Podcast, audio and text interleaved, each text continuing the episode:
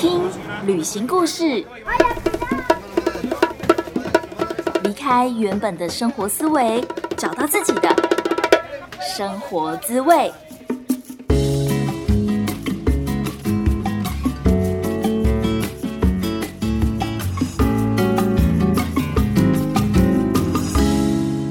欢迎来到贾斯敏游牧生活第十九集，我是 Jasmine。今天想要跟大家讨论的是，到底旅行能不能帮你忘掉前任，走出情伤呢？Jasmine 有先在 IG 上面做一个小调查，结果有百分之六十七的人他们是按下了 Yes，他们同意旅行确实可以帮助你忘掉前男友或是前女友。但同时也表示，有另外的百分之三十三的人，他们是按下 no，他们觉得 no no 不可以哦，就是旅行并没有办法 帮助你走出情伤。那我也有特别看一下，就是这些回应的朋友们，呃，有华人的朋友，也有外国西方的朋友，就是都有，所以供大家作为一个参考。如果说你也想要参与任何一次，就是 Jasmine 在 IG 上面现实动态做的一些小民调的话，欢迎你 follow 我的 Instagram 账号是 Jas Journey 一一五 J A S J O U R N E Y 一一五。那其中有一个朋友呢，他特别私讯我说，他是按下了 Yes，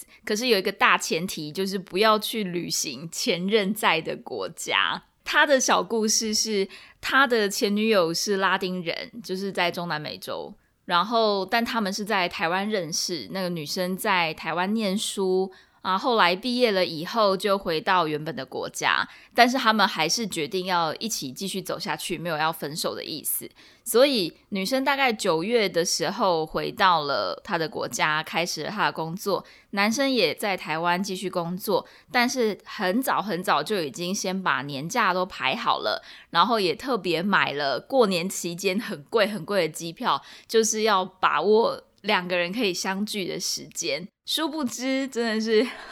人生很难讲。那就在这段期间，他们两个可能就因为远距离的关系、时差的关系等等的就分手了。但是机票已经买啦，也不能退啊。那男生也是觉得说，就当做给自己的一个旅行吧，所以他还是出发了。那这边很有趣的一个点是，我觉得对拉丁人来说，感情好像。我觉得他们看得比较开，就是说他们不会那么觉得好像不能够跟前男友、前女友联络，还是可以当好朋友，所以他们是比较 open mind 的。Anyway，我觉得当那位朋友他到他前任的那个国家旅行的时候，一定会带动更多当初与这个女生的回忆，因为我们人的这些情绪啊，其实都是来自于过去的记忆。不知道大家有没有看过《Inside Out》脑筋急转弯这部动？画片就是当你的人生当中遇见了发生了一个蛮重大的事情，他会给你一颗球，那颗球如果是那那部卡通当中，它就是一颗蓝色的球，可能就代表着悲伤，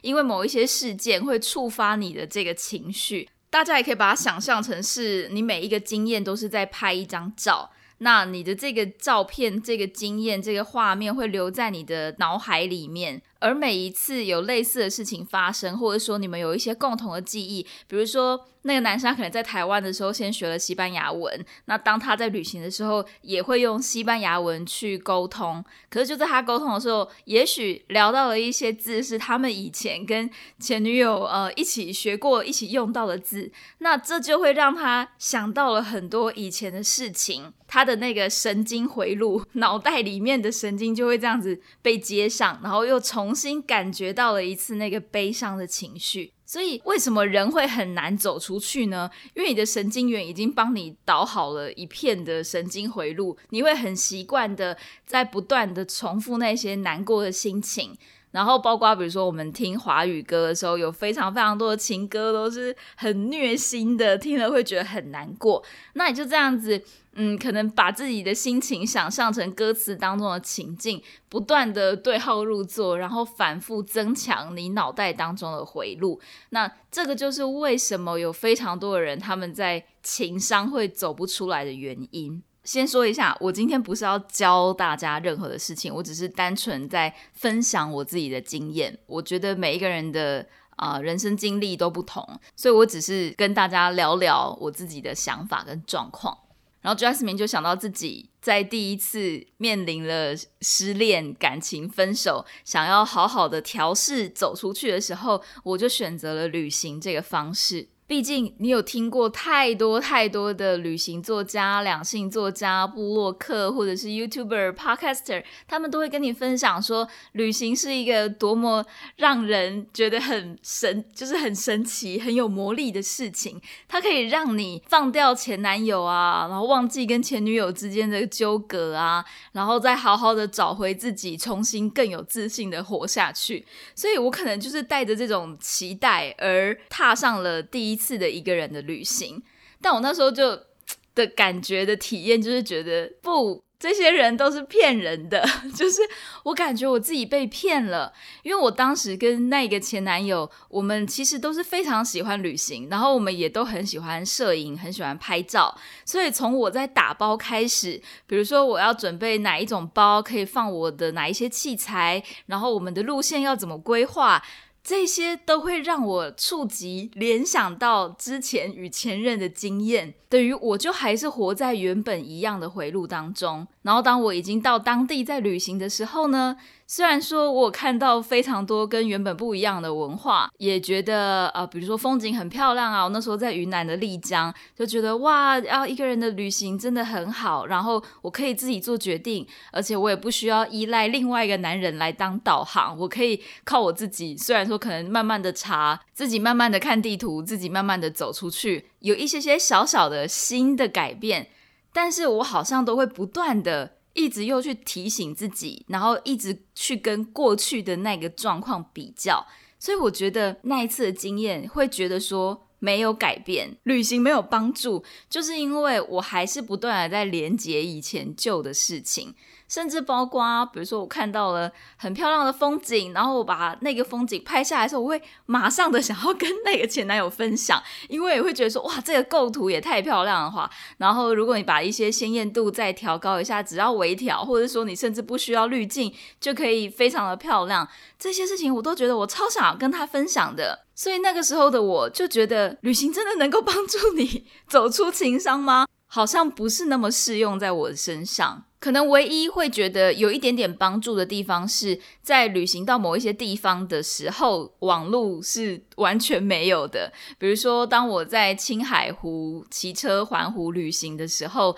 因为我买的那张卡，反正就是那那个网络，它在青海几乎是收不到讯号的，所以我那时候就反而有点开心。你不用再一直好像很期待着手机有什么样的讯息会跳出来，不知道该怎么样就丢招，怎么样接。接招的那种感觉，而是反正就是没有网络嘛，你把手机再打开来，它也只不过是一个可以拍照的东西，没有用。所以我就觉得，对没有网络这件事情，确实是很大的一个外力的帮助，可以让我暂时放下之前的这些伤心难过的经验，也不用让我一直去想这些不开心的事情。而那几年的时间，就是我后来跟这位先生叫这位先生叫丁丁好了，因为我觉得他有蛮多地方跟之前的新闻人物丁允恭有一些蛮类似的地方。再来一个点是，我觉得。旅行其实也要看你的旅行的时间有多长，因为旅行确实是一个外力，可以帮助你创造一些新的回路。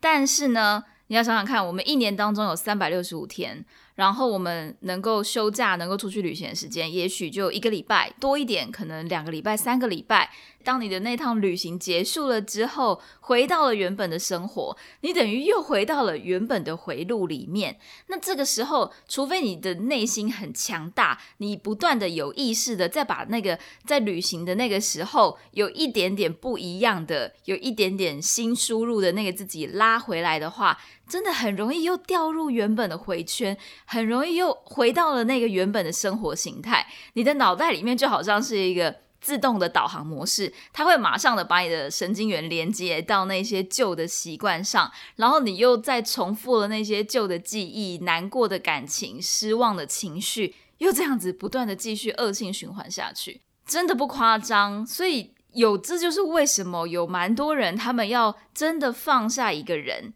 所谓真的放下一个人走出情伤，不一定代表他只是交了一个新的男朋友哦，因为毕竟有的人他们可能为了要忘掉前任，他们就他们忘掉前任的方法是再交一个新的男朋友。可是你会发现，其实你在这个新的男朋友身上，你还是会不断的看到过去的问题，或是一些过去让你害怕的事情，在感情中的也许是不安全感啊，或者是你也许特别容易暴怒啊，还是什么，就是你会有各种的内心的状况，又会在下一段感情当中被放大。如果你上一段感情没有处理好的话，下一段感情绝对会继续被受影响。所以，到底 到底该怎么办？有什么办法才可以把那个背后灵、那个 ghost 拿掉呢？Jasmine 自己也是花了好几年的时间，然后在那几年，我觉得我真的有很努力的去做了很多的不一样的事情。例如说，我那几年的时间去中国云南旅行，然后我也去了马来西亚的沙巴，去那边浮潜，去看看大海，还自己一个人租了一台摩托车环青海湖，环了骑了五天吧，就骑了好几百公里这样子，就会觉得说，哎，我好像慢慢的找到了自己的价值，然后慢慢的去透过一些事情来肯定自己，其实可以做更多的事情，那也不要一直让自己沉。沉浸在一样的情绪当中，而是多做一点事情，有点像是让你分心的感觉。所以我那时候也学了很多东西，比如说那时候我去考潜水，就是拿到了 Open Water，然后也去学要怎么主持主持婚礼呀，主持活动，也去学要怎么用 Photoshop、用 Illustrator 等等的。我上了非常多的课，可是现在回想起来，老实说，还蛮心疼当时候的自己。就是其实我觉得。呃，每一个人要走出情伤的方式不一样。然后我等于是呃，可能因为第一次经历到这种状况，所以你不知道哪一个方法是适合自己的。所以大家说什么，你好像就去做一点。大家说，哎，你可以多去啊，把重心拉回自己，所以你要进修，所以就上了很多的课。但其实，在当时的那个自己是需要休息的。我可能不想要有任何多的压力。那我觉得那一阵子的学习，其实反而是一种不是很享受学习快乐的那种学习，有一点像是硬逼着自己。然后我还是一样，就是很容易想到钉钉，然后很容易还是会想要跟钉钉分享说：“哎，我现在学到了什么新的东西。”就是有好多好多的习惯都跟过去的那个人连接在一起，没有办法真的开拓出自己新的人生的感觉。那一阵子真的觉得好谷底哦。如果说你要用一个画面来形容，就是。我真的在底下哎，好底下，然后那是一个很黑很深的黑洞，你想要爬上去，可是是没有绳子的，你可以看得到上面有一点点光亮，而且你的家人跟朋友他们都在上面，他们从来没有离开，我都知道，我我都感觉到，我听得到他们声音，我我好像可以感觉得到他们的温暖，但是只有你自己可以爬出去。你如果不爬出去，真的没有人有办法拉得动你。也看了很多心理学的书，你可能会可以解释这些事情，或是可以去分析自己现在的状况，或者是说分析对方的状况，以及为什么你们两个人会造成现在的这个关系。但是为什么就是没有办法走出去？那我到底最后发现到自己是怎么样，真的好像比较能够放下，比较能够走出来的呢？我发现是因为我跑到墨西哥去工作，在我待在墨西哥工作了一年多以后，在墨西哥的时候，我都还不是很能确认我已经放下了。一直到我现在回到台湾，为什么我敢说？哎，我觉得我好像不一样了。那我总结过去的经历，我觉得就是。我整个人的内在想法，因为在国外生活了一年多，然后我接触到了太多跟原本不一样的生活思维的人，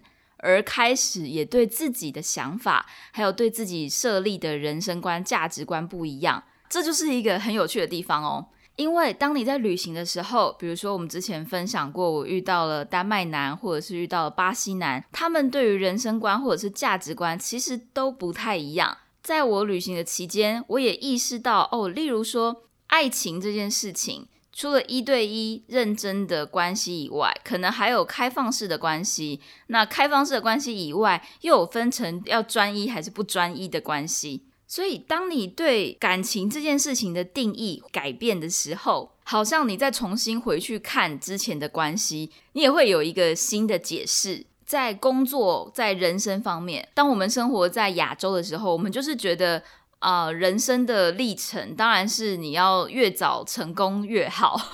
就是你可能要赚钱啊，要三十而立，四十而不惑等等的，要买房买车，然后给家人好的生活环境，也有办法组一个家庭，提供给小孩好的生活等等的。可是当我在墨西哥生活的时候，会感觉到，哎，当地人对存钱这件事情不是那么的有概念，然后。原来，如果我多花个一千块台币好了，结果我可能一个月本来我我要为了是否要省下那一千块而纠结而愧疚，但是也许我多花了那一千块，但是我买到的是开心跟放松的心情，而不会再一直把自己逼在一个很紧绷的状态里面。其实你会突然发现，这个人生不用那么辛苦，不用斤斤计较，最重要的是那个批判自己的部分少了很多。也就是说，我的脑袋慢慢的那些神经回路慢慢的在重组了。还有，为什么在国外你会觉得过得比较有自信？一个很大原因就是东西方对于美的定义是不一样的。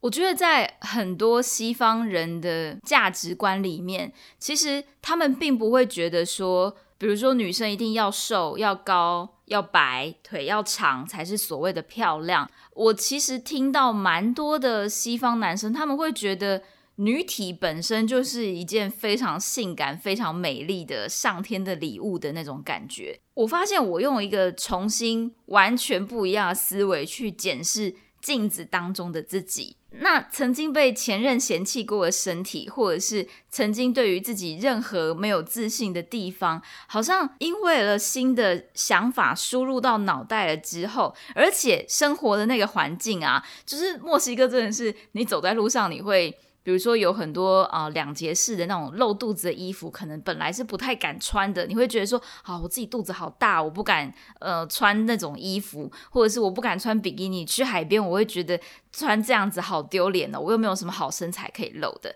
但是在墨西哥旅行的时候，你会发现说，哎，其实那个女生她好像比我还要肉，或者她比我还要胖，然后她的自信还是由内而外的散发出来，所以就会开始去反省自己。之前的那个文化价值观带给自己的枷锁实在是太狭隘了。那因为从脑袋的改变，让你对美的定义不一样，也会从一个全新的观点来看待自己。接下来还有一点我觉得很有趣的就是，失恋的时候到底要不要听难过的情歌呢？有一首歌是“伤心的人别听慢歌”，我觉得这个形容真的非常的好。毕竟华语歌的世界里面，大部分都是很虐心、很难过的歌曲。然后呢，在失恋的时候，我觉得一定很多人他们都会有一个歌单，就是失恋的歌单，好像可以一直舔舐自己的伤口那种感觉。当我在墨西哥旅行的时候，我记得有一次我们出去跳舞，然后大家正在跳一首就是听起来旋律是非常非常非常开心的歌。那墨西哥朋友就问我说：“你知道这歌词在说什么吗？”然后我就跟他说：“不知道诶，在聊什么。”然后就大家那时候还跳得很开心。然后就说：“这首歌是一首很难过的歌。”他们在讨论失恋，这个男生在讲说：“哦，我的这个前女友啊，对我多么的差，啊，然后他还劈腿了，他竟然他怎么可以这样子对我，真是太可恶了。”但是整个旋律是非常的快乐的，然后他的歌词接下来就是说：“哈哈哈，我不要再继续沉溺在这种状况里面，哈哈哈，他要走就走吧，啊，我还可以找到下一个更好的女朋友。”就是他们失恋的歌也通通都是用。跳 salsa 或者是很开心啊，喝酒吧、唱歌吧那种感觉来来抒发他们自己的情绪，这也带给我一个完全不一样的冲击，就是哦，原来 原来失恋也是可以这样子庆祝的，原来失恋的歌反而在墨西哥在拉丁歌曲里面是很开心很快乐的，但是在亚洲我们失恋的时候是用一个非常多愁善感的方式去处理。所以，到底旅行可不可以帮助你走出情伤呢？答案是，但是也不是。也就是说，旅行它很像是一个外力的帮助。我觉得它可以让你输入一些新的回路。可是，如果你像我最一开始的那种旅行，比较短暂的旅行，或者是说我在旅行的期间还是不断的去想。前任，然后不断的去连接一些原本就有的习惯跟旧有的回路，那其实你真的很容易又被打回原形，然后你会花上几个月、几年的时间，还是不断的一直沉浸在那个过去的难过的情绪当中，